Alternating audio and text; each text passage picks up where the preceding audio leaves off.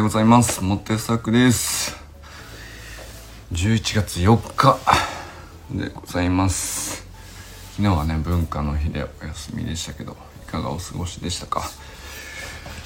今日もねすごい天気良かったですね昨日も。今日も快晴です。砂塚森忠さんおはようございます。森本あかねさんおはようございます。山本健太さんおはようございます、清水信之さんおはようございます。寺石由香さんおはようございます、えー、中村修平さんおはようございます。山田友人さんおはようございます。あ、あかねさんお仕事出勤前でしょうか？出勤中なんでしょうか？おはようございます。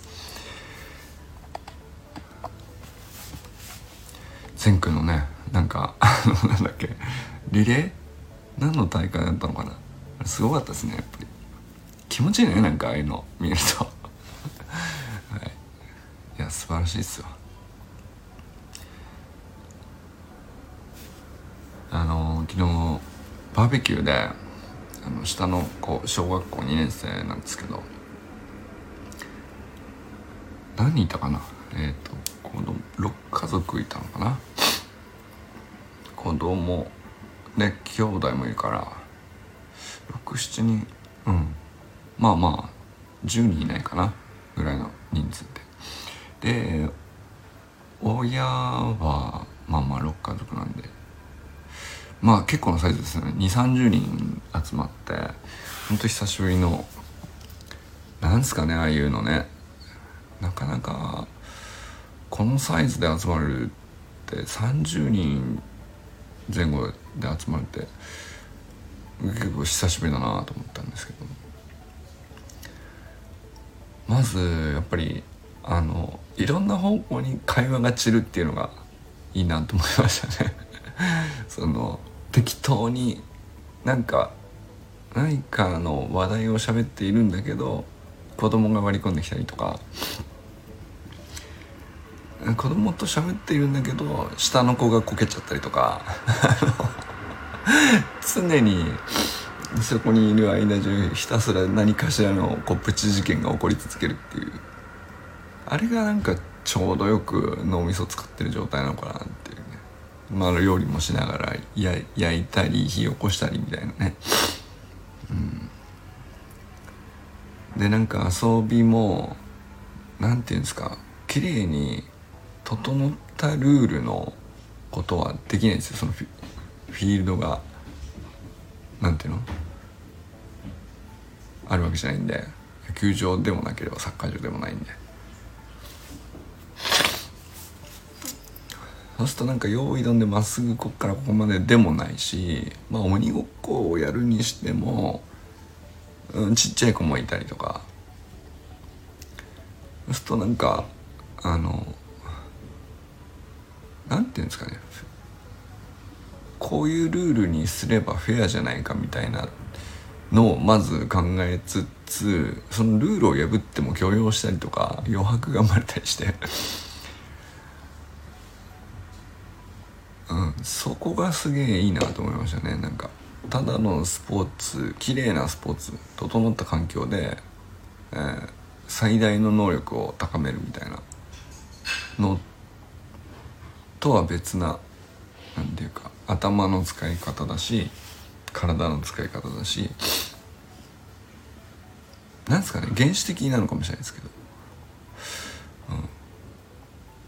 うん、でなんかあの一通り食べ終わって一通りイベント終わり尽くしてんだけどでちょっと親はそろそろ帰ろうかなって思ってる頃ぐらいがあのもう最高に子供たち盛り上がってて。で盛り上がってんだけどいかんせんこう気持ちは盛り上がってんのに当然だけど子供らも体力無限とか言うけどさ、うん、気持ちだけ叫び出して疲弊はしてるんですよね。だからどんどんこける率高まっていくっていうね。で次々にこけては泣いてっていう。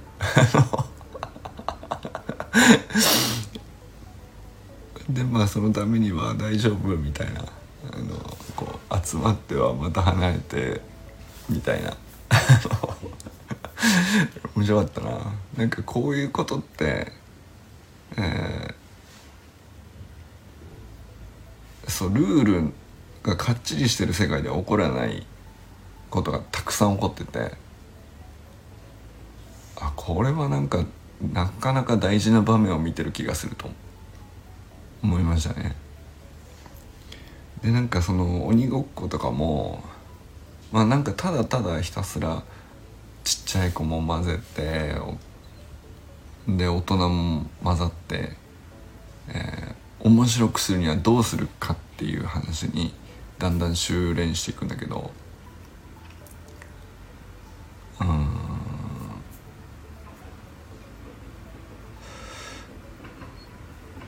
そうっすね。なんか僕昨日の橋の学校の学級委員通信でも喋ったんですけどもここで大人が本気を出すかどうかは大きな分かれ目だなと思いましたねなんかあの全力で逃げるとか全力で追いかけるとかこの圧倒的な体格差あもうそのそんな無理じゃんっていうスピード差があるわけですよ体格差もあれば。でじゃあハンデをつけるかっていうのがまず一つの方策なんだけどうん僕ハンデを昨日つけなかったんですよ。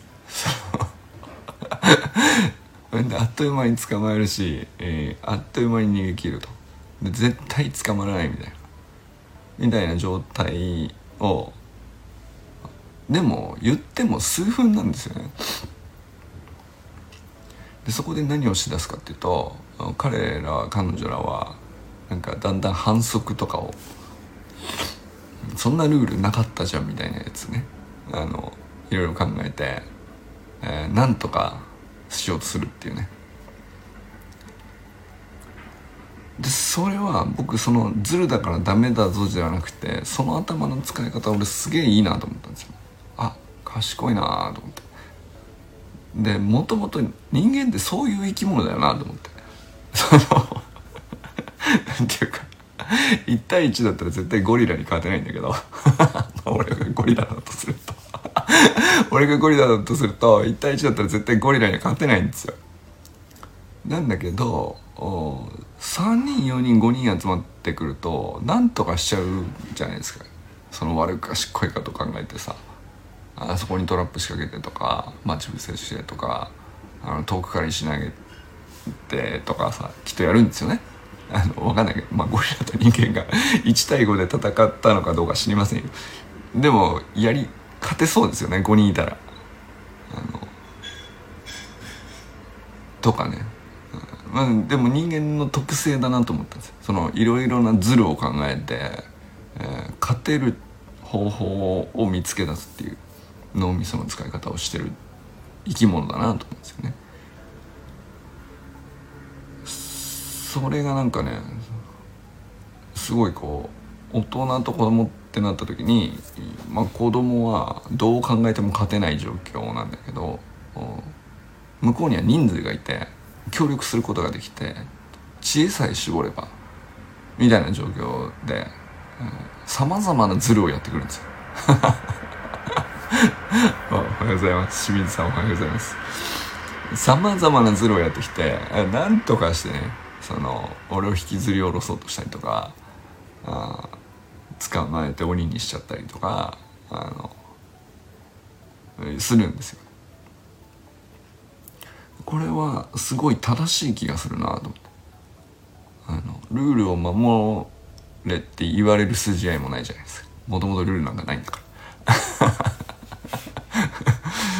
ルール作っておいて、えー、戦いを挑みで相手が本気でこう大人げのない行動をとったところに対して、えー、新たなあのズルをみんなで考えて生み出して、えー、相手を叩きのめすという。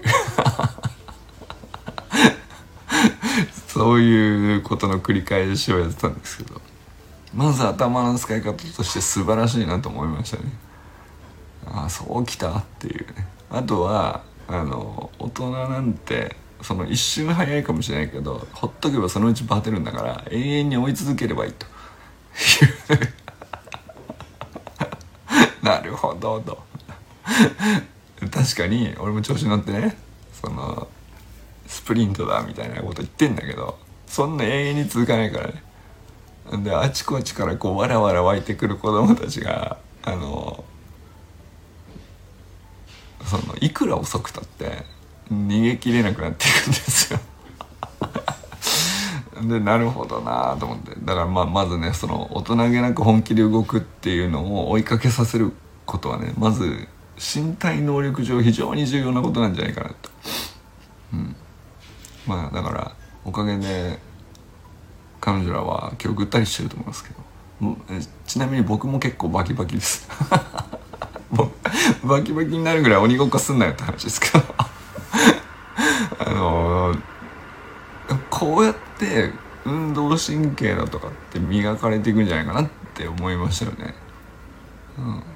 うん、で多分そのスポーツとは何だろうっていうのがない古代においてその狩猟採集でさ、えー、ちゃんと獲物を取れなかったら死ぬっていう状態の時はそのいきなり獲物を捕まえてなかったと思うんだよね。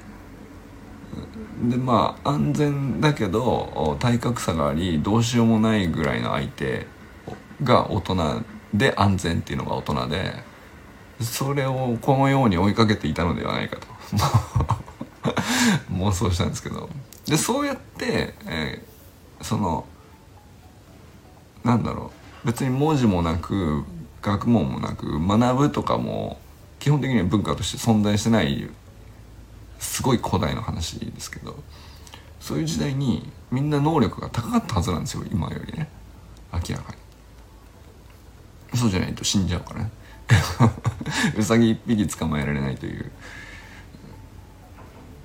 でもそれってこうやって運動能力を磨いてまあその動物同士で比べたら人間の弱さってまあ際立って弱いわけですけどでも戦力になる程度の運動能力なかったら集団として何か獲物一匹捕まえられないじゃないですか。それをみんなで磨いてたんでしょうね。って思いながら。まあ今日も妄想トークですけど。なんかそんなこと思ったりしましたね。でまあ文字が生まれた後はこ今度はその文字から何を学ぶかっていう話に今特化して僕らはね今こういう時代に至るんだろうけど、まあ、そういうところでは文字のトレーニングがすごい大事なんでしょうね。文字を通して何を得るかとか、えー、言葉を通して何を得るかとか、えー、解釈とか認知とかその脳みそを使ってどうするっていう、えー、身体能力よりもそっちにこう比重がいってるんでしょうけどうん。なんか古代を感じましたねバーベキューで はい。そんな感じの一日でございました。そして今日はねあの、まあもう一方では文字も大事かなと思ったんで、えー、小学校で読み聞かせに行ってきます。初めてね娘のクラスで読み聞かせ当番に当たりました。はい。ということで今日もこれから行ってくるので、えー、皆さんも気をつけていってらっしゃいませ。今日も良き一日をお過ごしください。じゃあね